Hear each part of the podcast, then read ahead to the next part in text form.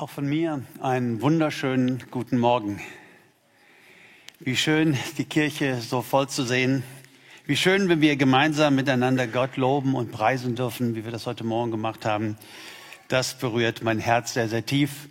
Es ist so gut, Gott zu dienen. Es ist so gut, zusammenzukommen. Wir sind weiterhin unterwegs mit Jesus. Heute ist Teil 19 und wir werden ja noch eine Weile unterwegs bleiben äh, mit Predigten aus dem Evangelium bis Ostern nächstes Jahr. Und heute heißt der Untertitel Jesus lehrt Gebet. Wir haben ja viermal darüber gesprochen, so eine Serie in der Serie, Jesus lehrt Vertrauen.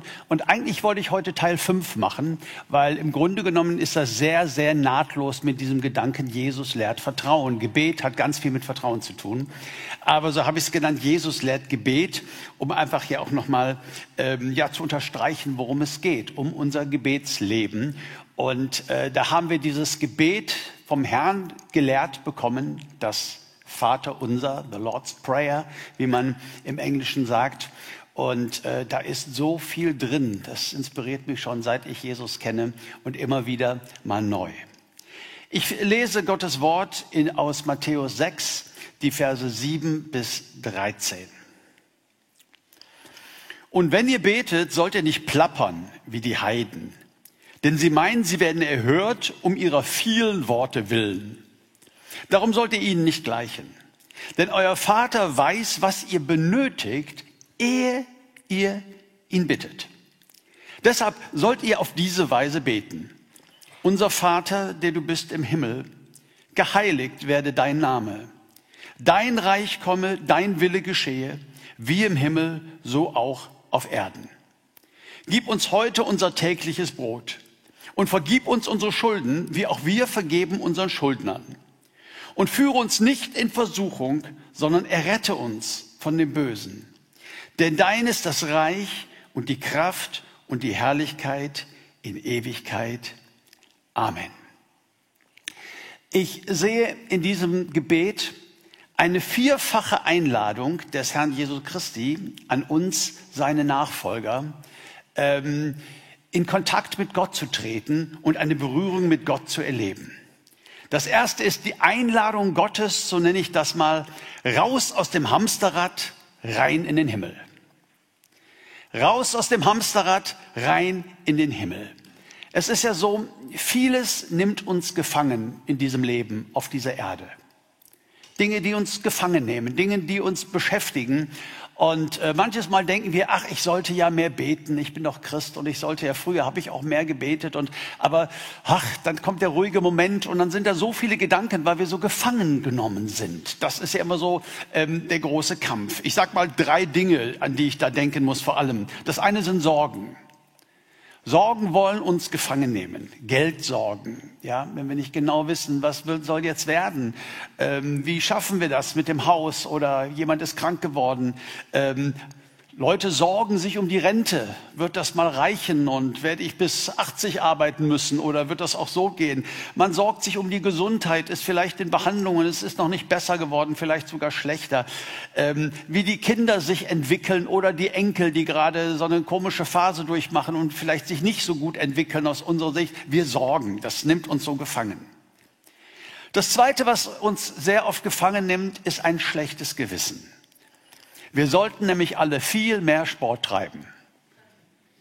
Und wir sollten alle viel mehr auf unsere Ernährung achten. Und wir sollten auch engagierter sein. Und vielleicht ist auch jemand da, der sagt, eigentlich von dem, was ich so spende äh, für die Armen, für Gemeinde und so weiter, eigentlich ist das schon weniger, als was ich denke, was richtig wäre. Und immer wieder, wenn du mal so drüber nachdenkst und äh, so, ne, dann da kommt so ein komisches, schlechtes Gewissen irgendwie, gerade bei gläubigen Menschen. Du hast dir so oft vorgenommen, nicht mehr hinter dem Rücken von anderen zu reden. Und ähm, es hat auch eine Weile geklappt. Und gestern bist du wieder voll reingerattert und denkst hinterher, meine Güte, das ist doch echt Lästerung, was wir da gemacht haben. Und ich, ich habe mich daran beteiligt. Und, und äh, ich habe ein schlechtes Gewissen. Oder der Arbeitskollege, der so gemobbt wird, ich habe da gar nichts gemacht, ich hätte mich zu ihm stellen sollen, ich hätte mal den Leuten eine klare Ansage gemacht. Schlechtes Gewissen, das nimmt uns sehr, sehr oft gefangen ähm, hier in dieser Welt. Und das Dritte, was uns sehr oft gefangen nimmt, denke ich, sind Verletzungen und Wut. Da ist der ungerechte Chef. Wenn ich nur an den denke, dann kommt mir die Galle hoch. Und was der letzte Woche da wieder gesagt hat und kein Wort der Anerkennung mal für das, was hier geleistet wird oder irgendwas, immer nur jammern, immer nur meckern und manchmal auch ganz schön unter der Gürtellinie und wir sind verletzt. Oder der nervige Nachbar, ähm, du arbeitest Nachtschicht, du musst tagsüber schlafen und er ist Heavy Metal Gitarrist. Und ihr habt schon so oft gesprochen und, und er sagt, er macht es leiser, er benutzt den Kopfhörer, tut er aber nicht. Und du liegst da wach tagsüber und du drehst am Rad und, und ja, da kann Hass in uns hochkommen.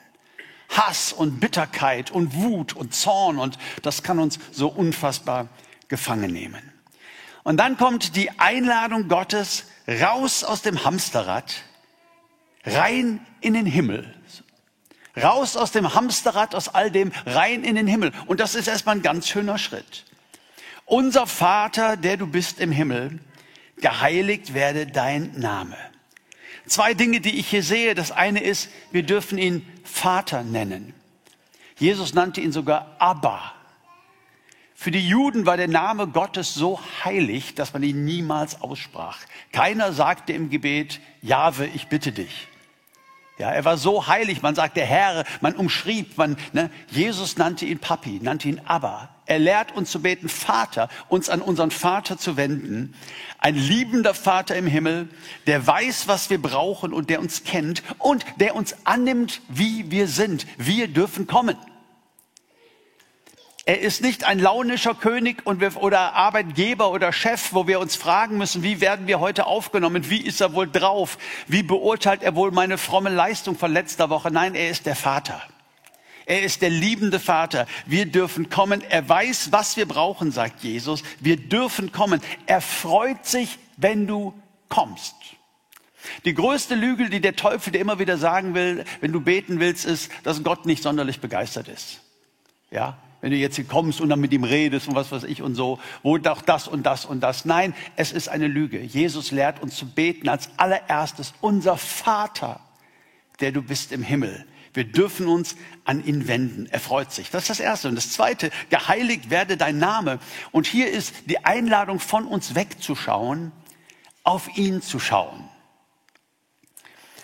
Jetzt ist es ja so, dass wenn man Menschen Namen gibt, gibt es unterschiedliche Motive. Früher hießen die Kinder oft nach dem Opa oder nach dem Vater. Ne? Da ging so eine Tradition weiter oder der Mittelname musste dann von der Oma sein. Das ist heute nicht mehr so viel. Heute geht es den jungen Leuten oft darum, sehr, sehr ausgefallene Namen zu finden. Jalalü oder irgendwas, äh, was man mal gehört hat, dass keiner so heißt. Und dann ist man im, kommen sie in den Kindergarten und dann gibt's drei davon und dann stehst du dir im Hals. Ne? So, also Manche sehen auch einen Namen einfach als die Chance, einfach den Fritz vom Franz zu unterscheiden. Irgendwann muss das Kind ja heißen. Im Hebräischen haben Namen immer etwas Prophetisches. Der Name im Hebräischen hat immer etwas damit zu tun, wer du bist und was du bist. Und der Name Gottes, Yahweh, ist Ich bin. Ich bin der gute Hirte. Ich bin der Herr, dein Arzt, der dich heilt. Ich bin dein Retter.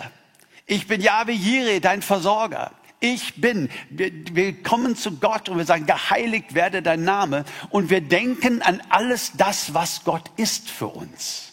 Das ist die Einladung. Wir schauen mal weg vom Hamsterrad. Wir schauen mal weg von allen diesen Dingen. Das ist die Einladung. Und wir schauen auf ihn und das ist Anbetung.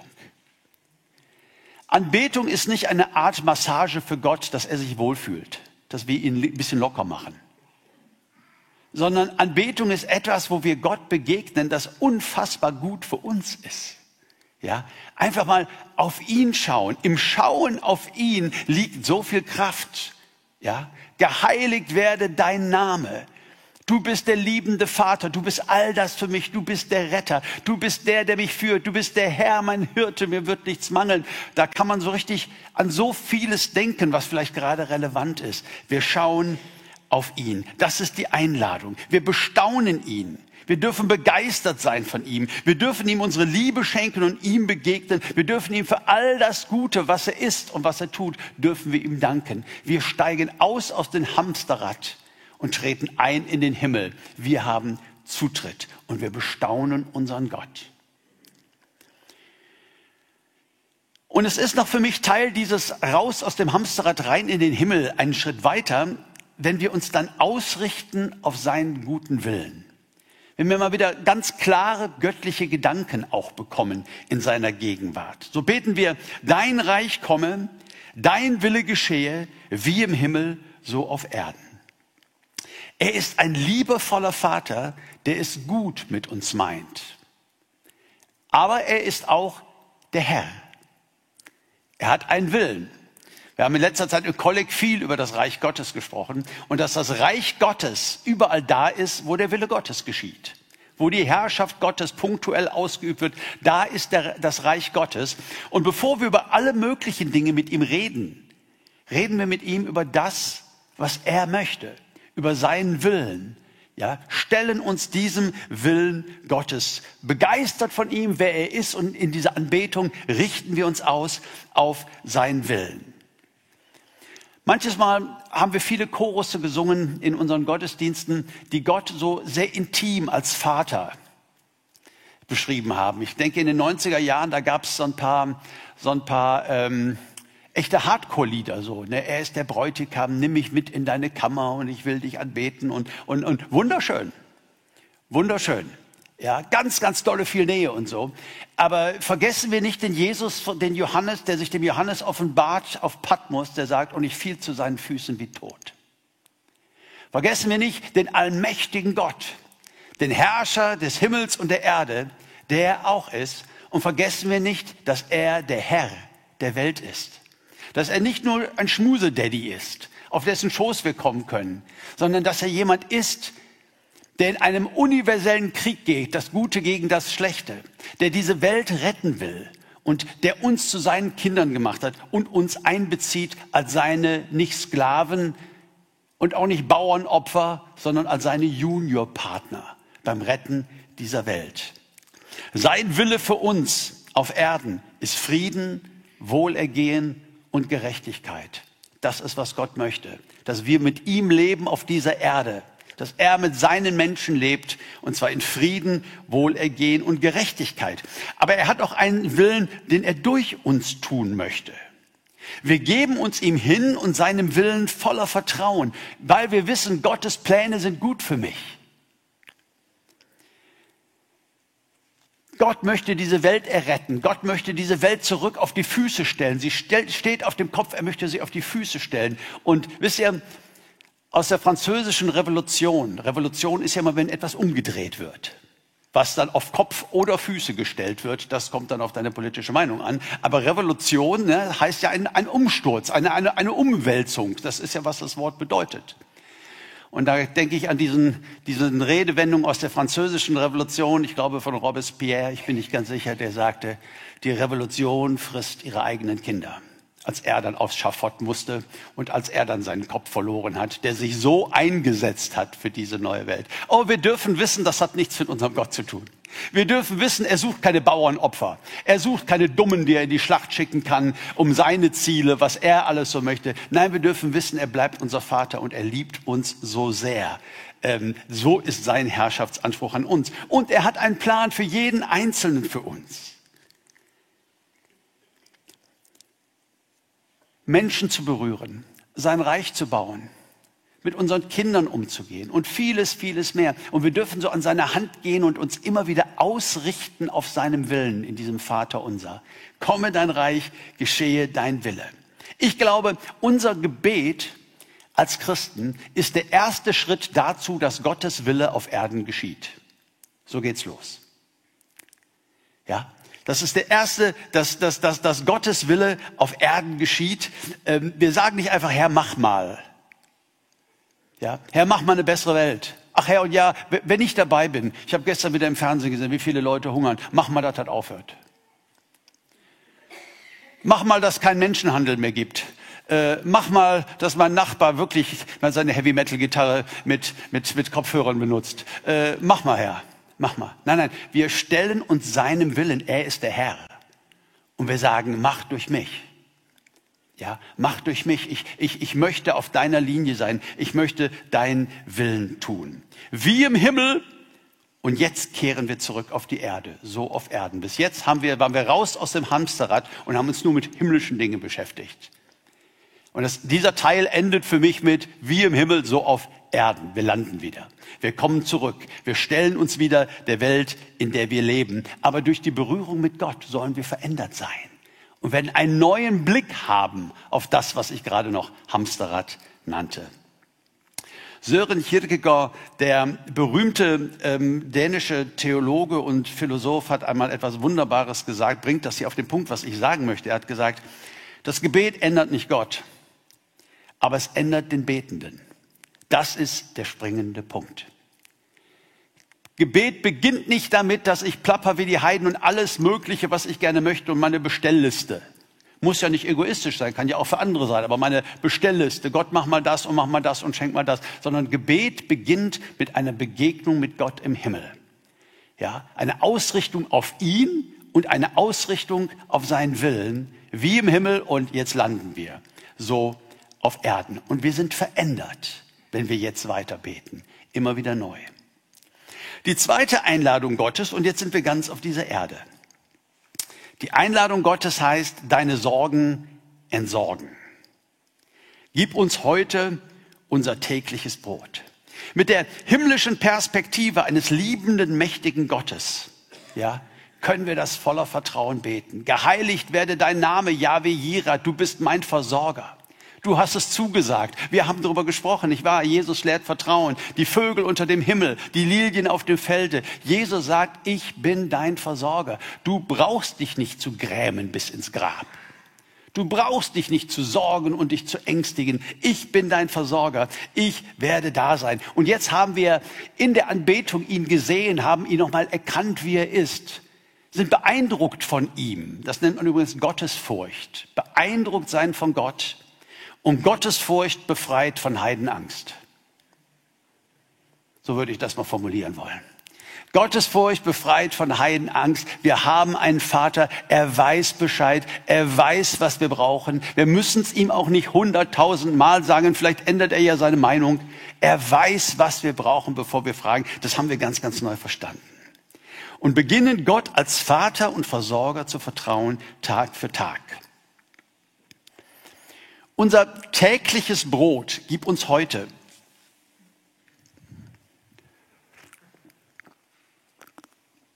Ich, gl ich glaube, das hat für die Leute damals etwas anderes bedeutet als für uns. Ich glaube, uns fehlt zu der Redewendung fast ein bisschen der Zugang. Warum? Weil ich glaube, in diesem Raum vielleicht, kann man Ausnahmen geben, niemand sitzt der nicht weiß, ob er heute noch was zu essen bekommt. Dass hier niemand sitzt, der weiß, wo er noch mal einen Schluck Wasser herbekommt oder ob er verdurstet oder so. Tägliches Brot. Ähm, wir haben eine Rentenkasse. Wir haben eine Krankenversicherung. Wir haben ganz, ganz viele wunderbare Dinge. Ich will nicht sagen, dass die nicht gut sind, aber ähm, ich glaube, dass sie einen Menschen ohne Gott nicht dazu bringen, sich weniger zu sorgen. Ja? Ich war, durfte gerade neun Tage kreuz und quer durch Nepal reisen und ähm, habe in meinem Leben, ja, ich will nicht sagen, noch nie so eine Armut gesehen, aber selten so eine Armut gesehen. Ist ja sehr schwer, Armut zu vergleichen. Ja, aber wenn du die Geschichten hörst von diesen Menschen, Kinderhandel und was weiß ich, was da alles abgeht, warum ich ja da bin, für Schlussstrich. Es ist einfach unfassbar. Und diese Leute, wenn die beten, wenn sie sich bekehren, wenn sie zu Christus kommen, gib uns unser täglich Brot, dann meinen die heute. Jesus sagt, jeder Tag hat seine eigene Plage. Wir sind doch sehr, sehr viel beschäftigt eben mit Dingen, die in der Zukunft sind. Und ich finde, das, äh, das ist doch viel schwieriger, wie wir leben. So das tägliche Brot, die Erwartung für heute, guck mal, da ist es, klasse. Danke Gott, du bist so gut. Und morgen, auch oh, gucken wir mal. Also ich rede nicht von verantwortungslos sein und so, habt ihr schon verstanden, muss ich mich nicht absichern, ne? dass wir auch was tun und so. Das ist, gehört ja, das ist unsere Berufung. Aber wir vertrauen ihm. Wir haben keine Angst, wir haben keine Sorgen. Aber wir haben es in die Zukunft geschoben. Und ich glaube, darüber müssen wir nachdenken, wenn wir das beten. Gib uns heute unser täglich Brot, kann am Mittagstisch sehr zur Folklore vorkommen. Ja, es ist ziemlich selbstverständlich, dass da was steht und das so, ne, das ist seit, aber lass uns mal an unsere Sorgen denken und unsere Sorgen entsorgen. Dafür ist es da. Herr, ich möchte heute achtsam sein, achtsam durch diesen Tag gehen. Ich möchte auch viel mehr im Heute leben. Ja, ich möchte viel mehr im Heute leben und nicht in der Zukunft mit meinen Sorgen und Ängsten. Denn heute ist der einzige Tag, den du gestalten kannst. Gestern ist vorbei. Kannst du höchstens noch von lernen. Morgen, ja, da kannst du was planen und, und so auch. Aber leben, wirklich leben, tust, tust du heute. Lass die Zukunft dich nicht gefangen halten. Herr, ich danke dir für heute und dass du mein Versorger bist. 1. Petrus 5, Vers 7 sagt das so wunderschön, kennen wir alle nur noch mal zum Unterstreichen. Alle Sorge werfet auf ihn, denn er sorgt für euch. Und eine dritte Einladung Gottes. Deine Schulden loswerden. Und vergib uns unsere Schulden. Also dieses Vaterunser, das ist ja so ein Standardgebet. Das sollen wir ja nicht nur einfach auswendig können und beten, was übrigens auch sehr schön ist, vor allen Dingen, wenn man es mal zu mehreren in einem Gottesdienst macht oder so und wir Gottes, dieses Gottesgebet gemeinsam sprechen. Aber es ist ja ein Muster. Und zu Gebet, also zur Jüngerschaft, zur Nachfolge Jesu gehört Gebet und zum Gebet gehört, dass wir ähm, über unsere Schulden sprechen, dass wir über unsere Sünde sprechen, dass wir über Schwachheit sprechen. Ganz toll finde ich, das habe ich äh, viele Jahre überhaupt nicht richtig verstanden, dass es erst jetzt kommt. Ich dachte immer, das muss erst alles in Ordnung gebracht sein, bevor ich überhaupt Tag sagen kann. Dass ich sagen darf, geliebter Vater, der du bist im Himmel, ich darf kommen. Nein, wir reden nicht als erstes über, was ich falsch gemacht habe. Ich muss nicht erst mal gucken, dass ich irgendwie hier mir den Mut und erst mal überlege und meine Sünden bekenne, dass ich dann vielleicht mal anfange, in die Anbetung zu gehen. Nein, ich bin sein Kind, ich darf kommen. Ich darf in seine Arme laufen. Ich darf ihn anbeten. Es steht nicht zwischen uns. Und doch gibt es dann den Punkt, wo wir darüber reden. Nicht um, nicht um in Kontakt kommen zu können, als würde es mich von ihm trennen wie ein Heide, der Christus nicht angenommen hat. Ja, ich darf kommen und dann darf ich über meine Sorgen, meine Not und ihn als Versorger und dann reden wir über meine Schulden und über mein schlechtes Gewissen und was mich da so drückt. Wir alle sind, bis Jesus wiederkommt, schon auch Teil einer gefallenen Menschheit. Und niemand, kein einziger von uns, egal wie sehr wir Jesus lieben, kommt ohne Schuld durchs Leben. Wir verletzen, wir vergessen, wir sind verantwortungslos, wir sind verletzt und dann verletzen wir. Im Englischen sagt man ja so schön, hurt people, hurt people verletzte Menschen, verletzen Menschen. Ähm, ne? Ist oft eine Mischkalkulation. War das jetzt falsch? War das jetzt richtig?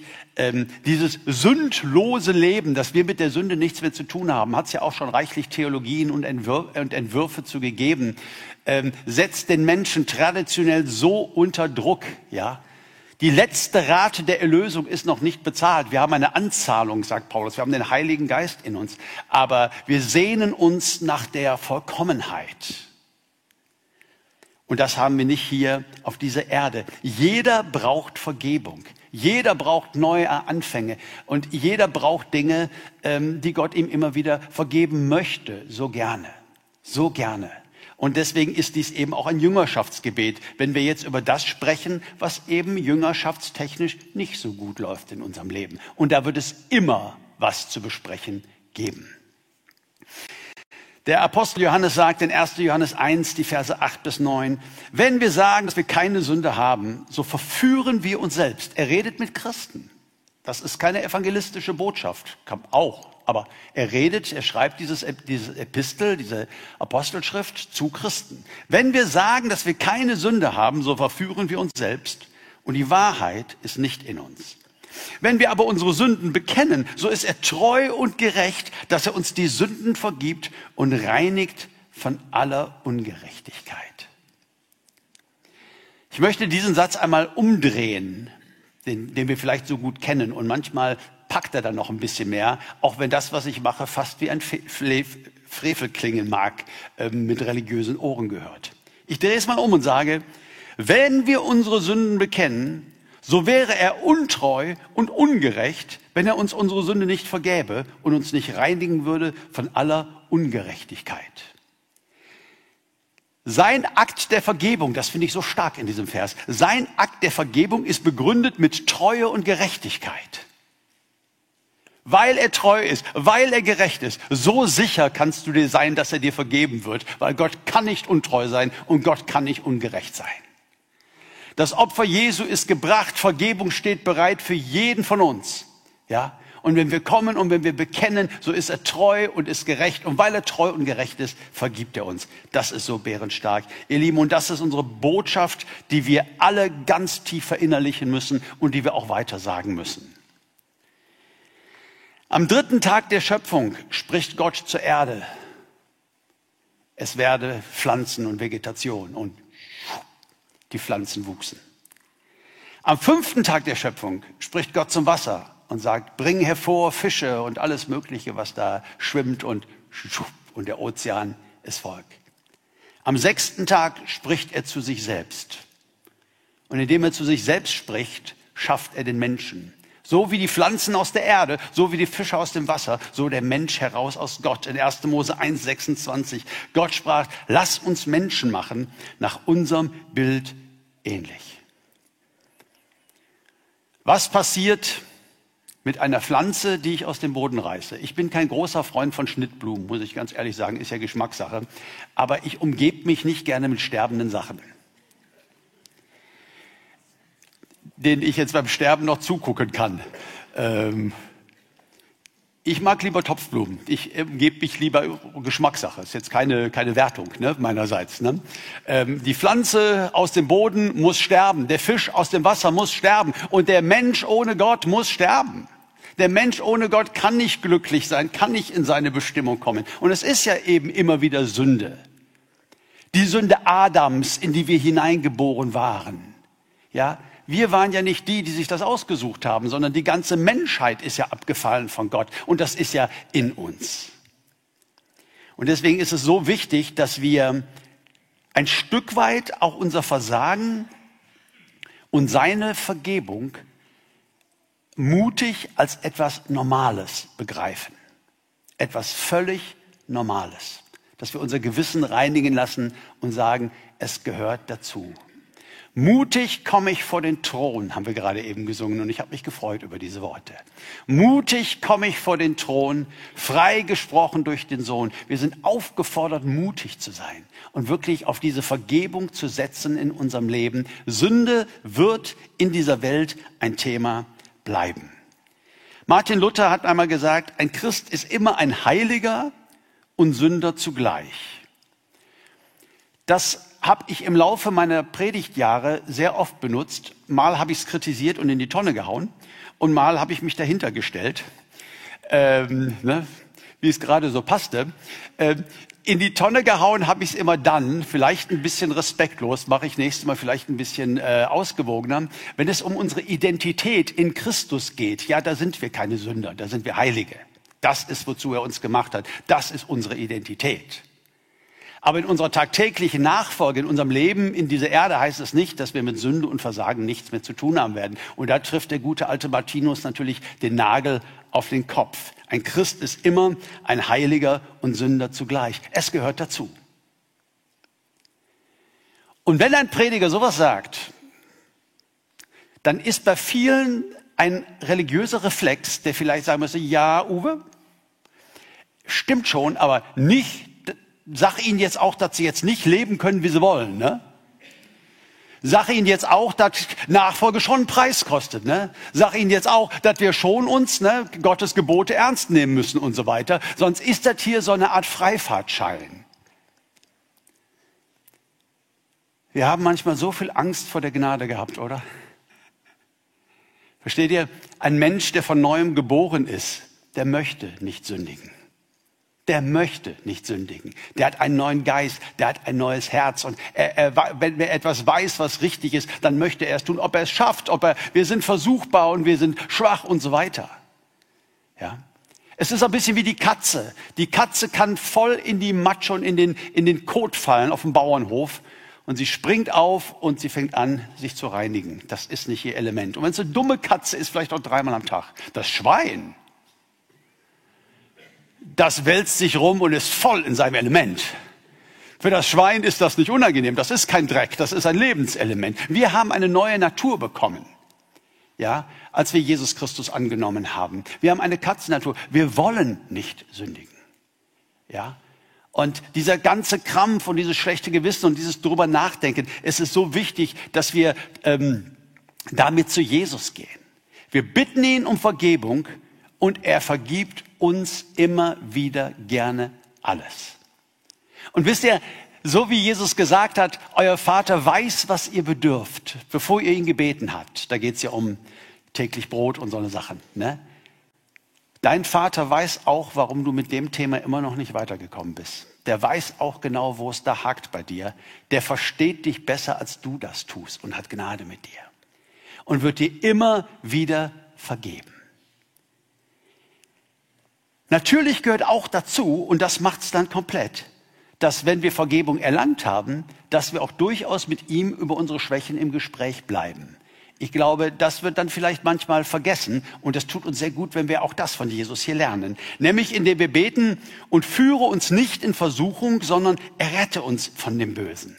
Das heißt, wir kommen mit unserer Sünde, wir bekommen Vergebung, völlig normal gehört dazu. Aber wir erkennen schon auch die Muster in unserem Leben. Ja? Wir erkennen schon auch die Muster in unserem Leben. Manchmal ist es ja so, ich weiß, vor vielen Jahren kam jemand zu mir und ähm, hat in der Beichte bekannt, dass er übergriffig geworden ist ähm, mit jemand Minderjährigen. Ich gehe nicht in die Details. Ähm, so. Und ich habe ihm diese Beichte abgenommen und ähm, wir haben miteinander gebetet und, ähm, und ähm, ja, er hatte ein furchtbar schlechtes Gewissen. Als wir dann fertig waren, habe ich ihm gesagt, wie machen wir das denn jetzt mit der Anzeige? Äh, machst du das oder mache ich das? Ich glaube, das wäre besser, wenn du das selber machen würdest. Wenn du möchtest, komme ich mit. Und er sagte, aber, aber, aber, aber, du hast doch gesagt in den Predigten immer wieder, Gott vergibt uns und dann vergisst er. Dann ist das in der Tiefe des Ozeans und ja, ja, aber weißt du, warum kommt so ein Mensch zu mir? Er kommt zu mir, weil er ein unfassbar schlechtes Gewissen hat. Zu Recht. Nun bin ich der Prediger, der Theologe. Ich helfe ihm, sein schlechtes Gewissen loszuwerden. Er ist fröhlich und nächste Mal, dann weiß er ja schon, wie es geht. Und Teil dieses Musters möchte ich nicht werden. Ja, das ist äh, für mich äh, am, am Rande dessen, was ich darf. Dem Beichtgeheimnis äh, für einen ordinierten Geistlichen, das ist, das ist rechtlich geregelt. Ähm, aber ich möchte niemals Teil so eines Dings werden, wo wir einfach von Vergebung zu Vergebung leben und ein Muster in unserem Leben gar nicht mehr erkennen. Weil ja der Prediger immer gesagt hat, dann ist das vergeben und vergessen brauchst du nie wieder drüber nachzudenken. Und wenn wir dann gewisse Dinge tun mit, mit, einer gewissen Regelmäßigkeit und sagen, bringen das dann zu Gott und so weiter, ja, Gott möchte schon unser Leben ändern. Und gerade in dem Punkt, den ich als Beispiel anführe, das ist ja besonders, besonders, besonders krass. Ja, wo ich auch immer wieder seit vielen Jahren immer wieder mal sage, dass es jeder weiß, ich werde jeden Fall von Kindesmissbrauch, der mir bekannt ist, zur Anzeige bringen, ohne jegliche Ausnahme, äh, weil ich das für richtig halte. Und um die Geschichte zu Ende zu erzählen, dass er nicht so traurig guckt, er hat das gemacht und er hatte, äh, hat eine Therapie gemacht. Die Kinder, das Kind musste nicht aussagen. Es war ganz, ganz, ja, aber er hat das vor Gott und Menschen in Ordnung gebracht. Und das fand ich ganz, ganz wichtig. Ja, weil das wirklich eine ganz, ganz große Gefahrenquelle geblieben wäre. So, ohne schlechtes Gewissen, ohne uns fertig zu machen, ohne äh, uns unwürdig zu fühlen, ja, dürfen wir unsere Sünde bekennen, Vergebung nehmen und mit Gott im Gespräch bleiben. Warum? Weil ja auch wir nicht glücklich sind mit manchen Sachen, wo wir versagt haben, wo wir nicht weiterkommen. Wir dürfen mit Gott im Gespräch bleiben, ohne diesen Verdammnis und Schamdruck. Davon will er uns frei machen. Das ist, glaube ich, wie äh, eine gute jüngerschaftliche Einstellung der Sünde gegenüber. Wir werden sie nicht los, es bleibt ein Kampf. Wir haben Vergebung, wir haben einen liebenden Vater. Es geht nicht um ein schlechtes Gewissen, das will er reinigen. Ja, aber wir, sind, wir, wir, wir treten in unsere Verantwortung und bleiben mit Gott im Gespräch über Dinge, äh, weil wir uns auch danach sehen, von ihm immer weiter verändert zu werden. Er rette uns von dem Bösen. Und viertens und letztens die Einladung Gottes, deiner Bitterkeit zu entkommen. Ich hatte am Anfang gesagt, drei Dinge, die das Hamsterrad oft ausmachen. Sorgen, schlechtes Gewissen, darüber haben wir gesprochen, und Verletzungen und Bitterkeit und Hass und Menschen, mit denen du einfach gar nicht klarkommst, die in dir wirklich die Galle hochbringen. Und Gott lädt dich ein, in diesem Gebet auch das, auch mit dem Thema weiterzukommen. Und vergib uns unsere Schulden, wie auch wir vergeben unseren Schuldnern. Hass und Groll ist etwas, was unser Herz vergiftet. Es macht uns krank und es kann uns sogar töten. Hass und Groll ist absolut ungesund. Und es ist wichtig, dass wir da ganz ehrlich mit uns sind. Haben wir gerade darüber gesprochen. Sünde, wir sind angreifbar. Ich weiß, meine Tochter Mia, erzähle ich immer wieder, ist mal ein Beispiel, saß an, äh, bei, der, bei den Hausaufgaben in der Küche, ich war ganz junger Prediger noch, und sie sagte, boah, mein Mathelehrer, den Herrn, sowieso, boah, den hasse ich. Und ich habe gesagt, nein, Mia, den hast du nicht. Nein, nein, du bist doch ein Kind Gottes. Den magst du nicht gerne leiden. Ja, okay, aber den mag ich wirklich nicht gerne leiden. Wisst ihr, wie man diese Sünde nennt? Anstiftung zur Heuchelei. Indem wir einfach sagen, wir, wir dichten das jetzt mal um. Da ist jemand, da zieht, da zieht sich uns der Magen zusammen. Dem könnten wir so in die, ne? Aber nein, nein, wir sind ja Christen, wir nennen das nicht Hass und äh, ne? wirklich mal zu gucken in deinem Leben, wie viel Menschen, du sagst vielleicht, den finde ich unsympathisch. Ich weiß nicht, wie du sagst. Menschen, die du ablehnst. Oder Menschen, die im Kerker deines Herzens sitzen, weil die einmal das gemacht haben oder das gesagt haben. Und, und wenn du an den denkst, dann reduzierst du ihn darauf, willst mit ihm am besten nicht zu tun. Ihr Lieben, es gibt ein Wort dafür und das ist Hass. Einen Menschen anzunehmen, ist Liebe. Einen Menschen abzulehnen, das ist Hass. Jetzt sagst du, oh, oh, oh, Uwe, jetzt, jetzt mal langsam. Das sind aber jetzt dicke Bretter, die wir hier bohren. Ja? Also es gibt auch Leute, die mag ich mehr als andere. Ne? Es gibt nicht nur zwei Gruppen in meinem Leben, das weiß ich schon auch. Aber ich will mir das einfach mal völlig klar machen. Und vor allen Dingen will ich mir klar machen, dass es mir selbst schadet zu hassen. Hass macht uns zu negativen Menschen ich möchte ein positiver Mensch sein. Hass macht uns zu engherzigen Menschen. Ich möchte ein weitherziger Mensch sein. Hass macht uns zum Problem in dieser Welt. Ich möchte Teil der Lösung sein durch die Gnade Jesu Christi. Ja, Hass macht so viel kaputt. Und wenn du vergibst, dann darf man ruhig auch sagen, vielleicht ist das ja so eine Sondermotivation, ich mag ja nicht so diesen erpresserischen Ansatz, der hier oft ähm, interpretiert wird. Ja, wenn du nicht vergibst, vergibt er dir auch nicht. Also überleg dir. Ja gut, ja, jetzt habe ich ja richtig Mist gebaut, ich brauche ja seine Vergebung. Dann werde ich wohl auch vergeben müssen. Hm. Sonst vergibt er mir nicht mehr. Ja, und jetzt kommen wir ja in seelsorgerliche Sachen. Da ist jemand, dem übel mitgespielt wurde, mehrfach vergewaltigt oder was weiß ich, und, und der kriegt dann so eine Predigt zu hören. Du, wenn du nicht vergibst, dann und, und so, ne? Äh, da muss man ja ganz, ganz, äh, ganz dünnes Eis. Nein, es geht, glaube ich, darum, dass wir verstehen, das ist, das ist äh, der Kompass hier, dass wir verstehen, dass Hass eine negative Kraft ist. Sie gehört zum Teufel. Sie gehört zum Teufel, sie gehört in die Finsternis. Gott ist Liebe. Das ist das Reich Gottes. Das ist, was er in uns tun möchte. Und der Teufel steht für Hass. Und wir schaden uns, wenn wir hassen. Es macht etwas mit uns, bis hin zu körperlichen Krankheiten. Das ist ja nun auch wissenschaftlich schon lange belegt. Es engt uns ein, es führt uns in die Gefangenschaft, es macht uns unfrei. Keiner will Gift trinken oder im Kerker sitzen. Also tu es für dich. Tu es auch für dich und begib dich auf den Weg. Vergebung ist ein Weg. Das heißt nicht, dass ich auf einmal schöne Gefühle habe. Ja, das heißt nicht, dass auf einmal die Verletzungen alle weg sind. Aber Vergebung ist eine Richtung, in die ich schaue, wo ich sage, das, dabei wird Gott mir helfen.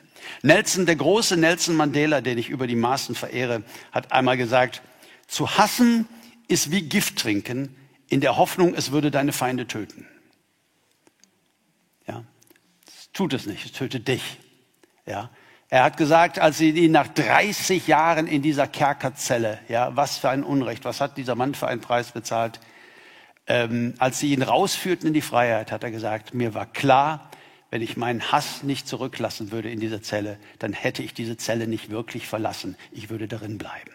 So, es ist eine Einladung Gottes, dass wir Hass und Bitterkeit loswerden können, eben auch für uns. Vergib uns unsere Schuld, wie auch wir.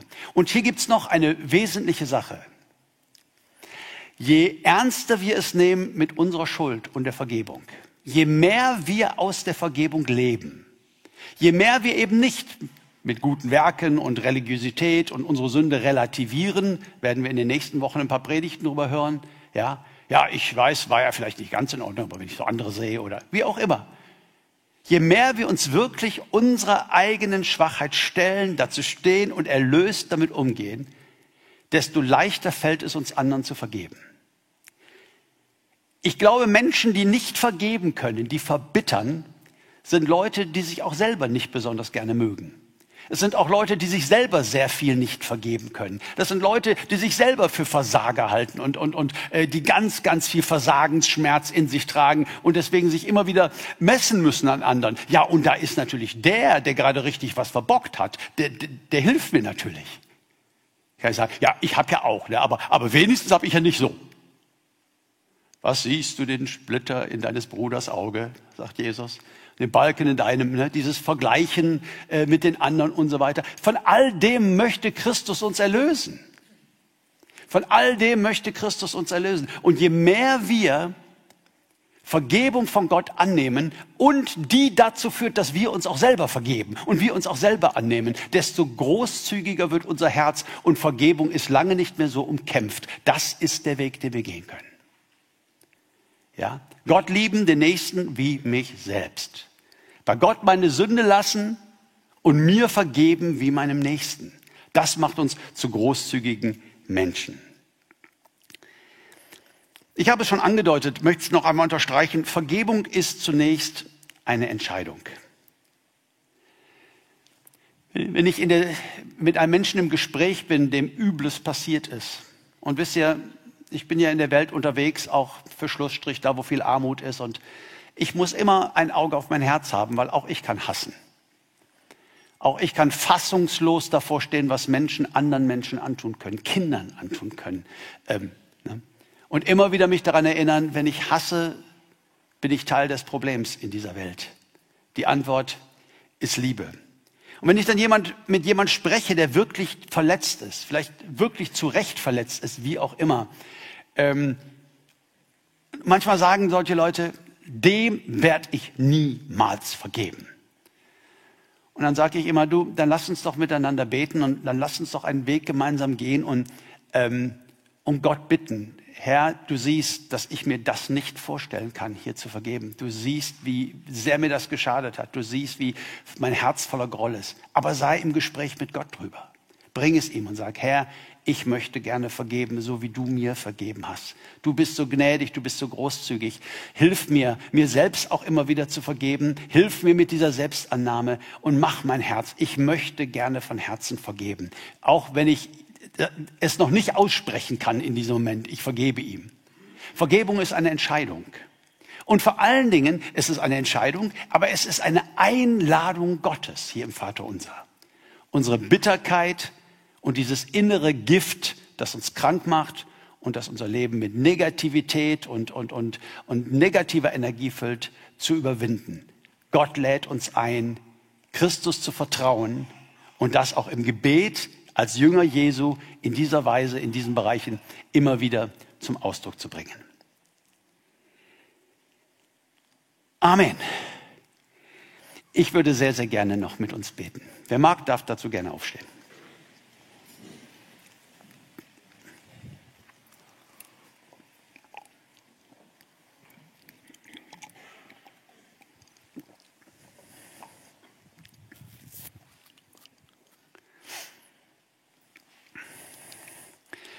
Geliebter Herr Jesus Christus,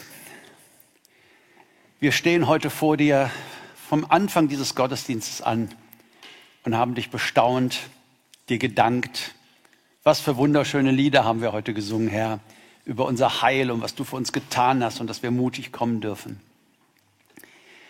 Herr, hilf uns, das heute ganz festzumachen.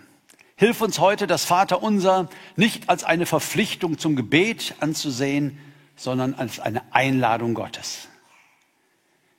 auch unser ganzes Vertrauen, wir haben so viel über Vertrauen gehört und von deinem Wort uns angeschaut, dieses Vertrauen zu leben im Gebet, in der Beziehung zu dir, in der Abhängigkeit von dir. Ich möchte dich bitten, dass du diese Worte auf guten Herzensboden hast fallen lassen heute Morgen, dass, dass, wir, dass wir es bewahren, dass es Frucht bringt, Herr.